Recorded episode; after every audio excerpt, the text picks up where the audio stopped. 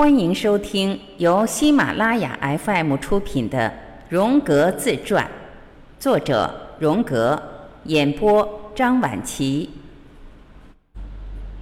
探讨潜意识第二次播讲。我常常感觉烦乱不安，因此我只好做做瑜伽动作来使自己的心情平静。但我的目的是要知道我心中所想，因此我练瑜伽只练到足以使自己平静下来。一旦能恢复我对潜意识的探索，就停止练习。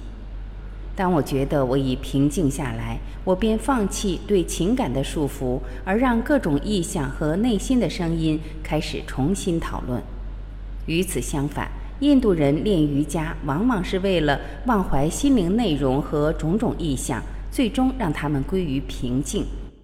每当我得以把各种情感变成意象，即发现了隐藏在这些情感中的意象后，我内心就会变得心平气和起来。要是我让这些意象潜藏在情感中而不被发现，我便有可能被它们撕个粉碎了。我能够成功的将它们一个个分离开来，但要是如此，我便会变成精神病人，并终于为他们所毁灭。从我自身的实验中，我得知，从治疗的观点来看。找到潜藏在情感后面的特定意象是极有注意的。我竭尽所能地将我的种种幻觉写下来，并认真地分析这些幻觉得以产生的精神条件，但我只能通过笨拙的语言来完成这一点。起初，我常常按我所观察到的样子，以高雅的语言来将事情加以阐明。因为这对应于原型的风格，原型是用赋予高度修辞性的、有点做作调调的语言来说话的。在我看来，这是一种使人觉得难堪的语言风格，它刺激我的神经，如同有人在抹了灰浆的墙上向下刮指甲，或是在尖利的餐具刮着用餐的盘子。我并不清楚为何会发生这样的事情。我所唯一能做的事，就是用潜意识本身选定的风格写下这一切。有时候，我好像在用自己的耳朵来听他说话；又有些时候，用用嘴来感觉他，像是我的舌头在编造字眼一样。不时的，我听见自己的嘀咕声。在意识的预线以下，一切都富有着生机。我起初就把我自愿面对潜意识设想成是一种科学实验，这一实验是我本人所进行的，并且我对实验的结果十分感兴趣。而今，我确实可以心安理得地说，这是一次在我身上的实验。而就我而言，实验的最大困难是要对付我那采取否定态度的情感。我正视自己服从于我无法真正赞同的情感，而我当时所产生的幻觉，虽然觉得纯粹是些胡话，而且我对他们抱有强烈的反感，我却仍然秉着学术态度将之记录下来，因为只要我们无法明白其意义。这样的幻觉才会是崇高与古怪的混合体。我费了好大的劲儿才忍受住了它们，但是我仍然受到了命运的挑战。只是做出了极大的努力，我才最后得以摆脱迷宫的束缚。为了了解这活跃在我身上的暗藏的幻觉，我只得让自己深入其中。我不仅极为反感，甚至还抱有一种明显的恐惧心理，因为我非常害怕失去对自己的控制力，而变成幻想的牺牲品。作为一个精神病专家，这会意味着什么是再清楚不过了。但是经过了矛盾挣扎之后，我深知除此之外，我别无选择。我必须要冒冒风险，得设法驾驭它。否则，他就会驾驭我。一个使我敢于做出这种冒险的有力的动机是，我相信，若我身为医者都不敢去做的话，那我更没法希望我的病人去做同样的事了。而除了病人，也没有什么人能够帮助我了。我清楚，这个帮助者，比如我自己，是无法从自身的观点出发去认识这些幻觉材料的，最多只能提出一些具有令人质疑的理论上的判断而已。此外，我也知道，就如今来说，我正在不但为了自己，而且还为我的病人而承担起一种危险的事业。这个想法帮助我度过了好几个关键的阶段。就在一九一三年基督降临节期间，时间是在十二月十二日，我决定采取决定性步骤。我坐在桌子旁，反复思考着我的恐惧。就在这时，我从椅子上滑落了下来。突然之间，我有一种感觉，仿佛地面在我的脚下裂开来了一样。我掉进了黑暗的深渊之中，我心里恐惧极了。但突然之间，我又感觉脚踩到了一堆软绵绵、黏糊糊的东西。这个洞好像没有我想象的那么深。虽然我仍觉得身处黑暗，但我却轻松了不少。过了没多久，我的眼睛也渐渐习惯了这种黑暗。我发觉我面前是一个黑森森的洞穴入口。一个侏儒就站在那里，他的肤色如皮革，他自己更像是个木乃伊干尸似的。我就从他身边挤了进去，进入到了洞里，然后涉过莫七深的冰水，来到这洞穴的另一个洞口。这里突出在一块岩石上，而上面正有一块闪闪发光的红色水晶石。我两手抓住这水晶石，将它拿来了。它的下面竟然是个空穴，刚开始我什么也分辨不出，过了不多时候，我才听到里面发出的流水声，而一具尸体从水里流了过去。这是具年轻人的死尸，满头金发，在他的头上还有伤口。跟在尸体后的一只非常大的黑色圣甲虫，然后便是一轮从水底向上升起的红色朝阳。炫目的阳光迷幻了我的眼睛，我想把石头放回到洞里，但这时一股液体却涌了出来，这是一股血水，我只想呕吐。我想这血要继续喷涌了，这简直令人无法忍受。很久之后，它才最终停止喷涌了，而这幻觉也就此停住了。我被这一幻觉给惊吓住了，当然我深知。这是一个英雄与太阳的神话传说，是一出死亡和重生的戏剧，而那只埃及圣甲虫则意味着复活。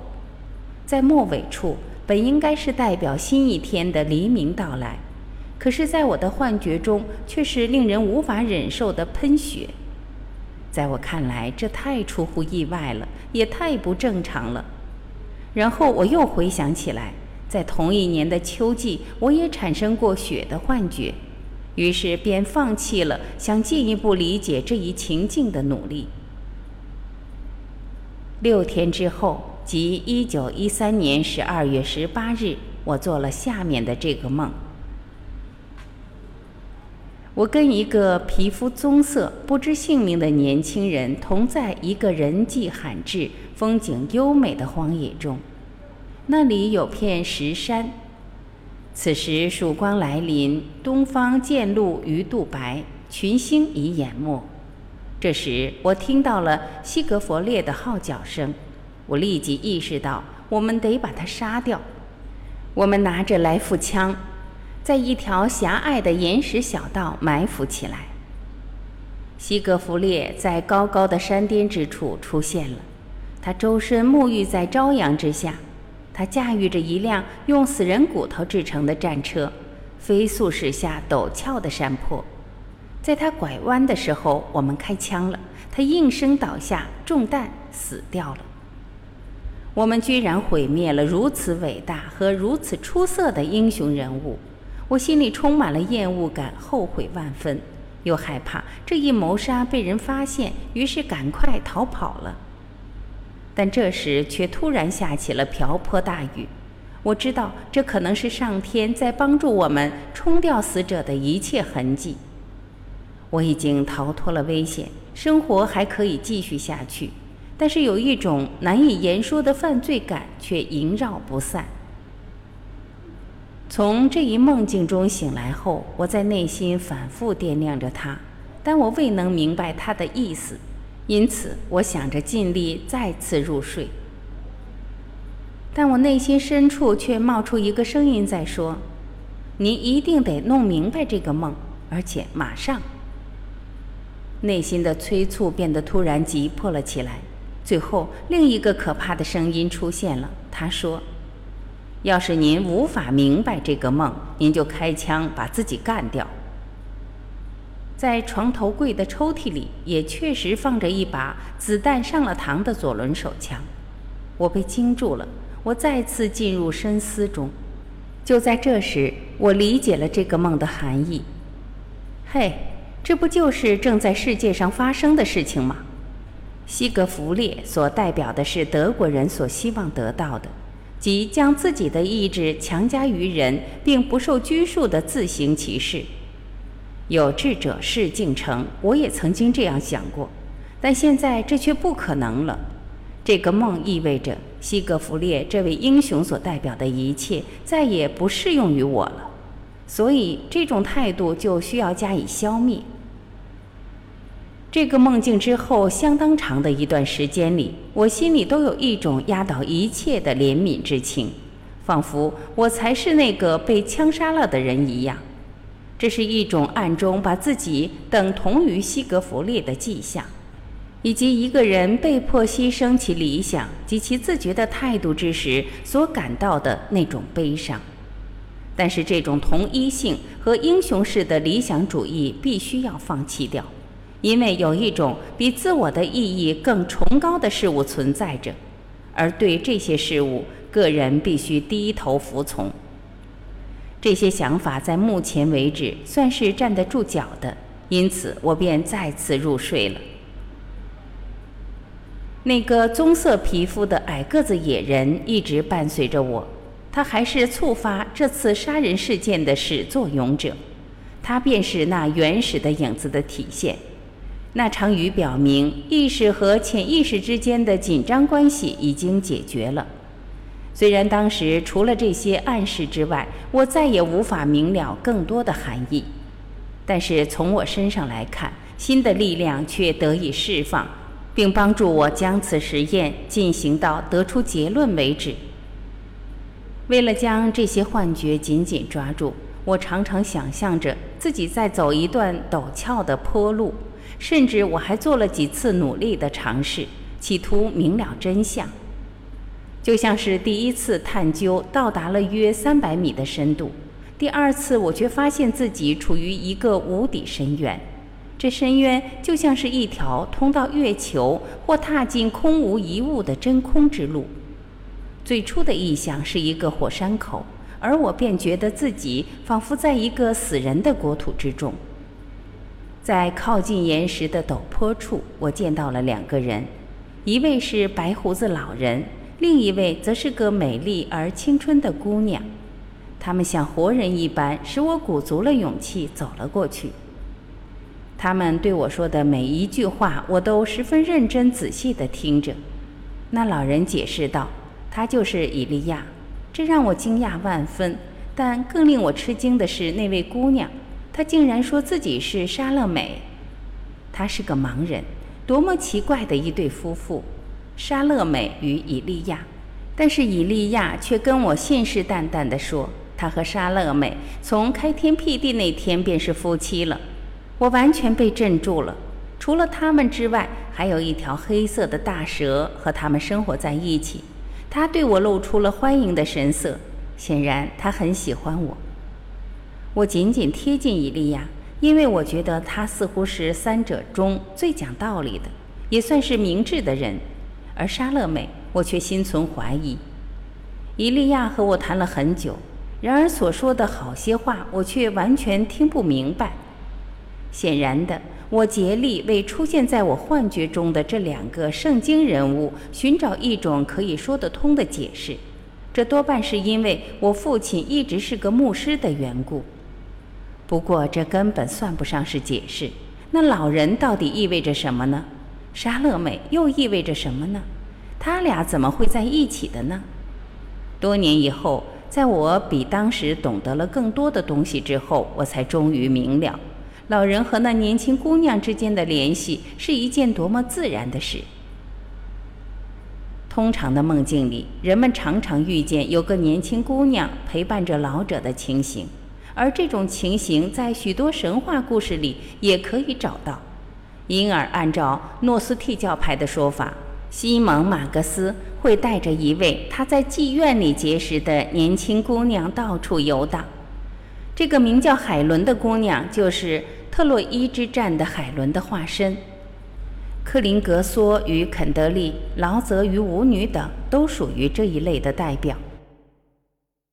我说过，在我的幻觉中，除了以利亚和莎乐美之外，还有个黑色的大蛇。而在各式的神话中，蛇往往是英雄的代称。数不清的故事讲到它们的相似性，譬如英雄具有蛇样的双眼。或者说，英雄死后变成了一条蛇，并被人供奉，或蛇是英雄之母等等。因此，在我个人的幻想中，蛇的出现表明了这是一个有关英雄的神话故事。莎乐美则是男性心中的阿尼玛的形象，因为他不明白事物的含义，所以他瞎了眼。以利亚则是聪明的先知。他是理智和知识的代表，而莎乐美所代表的则是情欲的要素。我们可以说，这两个形象是罗格斯与厄洛斯的体现，但这样的定义又过于概念化。暂时让这两个形象的意义不做引申，即保留它们的原本意义，对我来说可能含义更加丰富。这一幻觉出现之后不久，又一个形象在我的潜意识中产生了。它是从伊利亚的形象引申而来的。我将之命名为费勒蒙。他是一个英雄形象，又是个异教徒。他身上具有诺斯替教派色彩的兼具埃及与希腊混合气质。这一形象最初出现在以下的梦境中。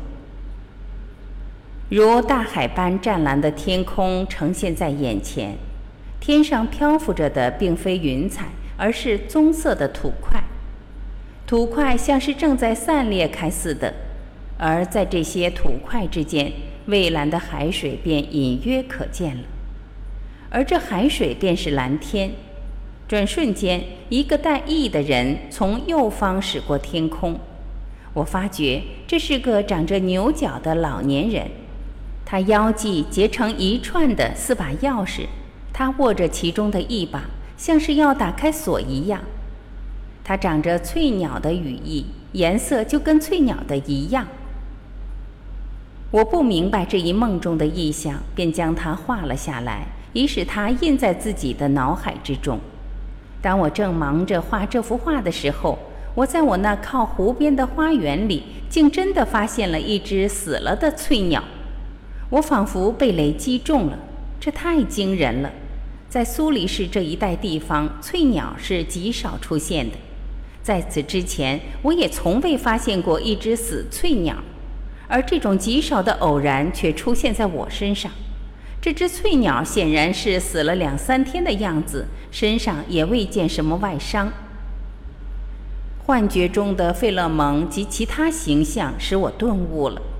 在心灵中确实存在着的事物的联系，它们并非由我生发出来，而是自发性出现的。它们拥有生命。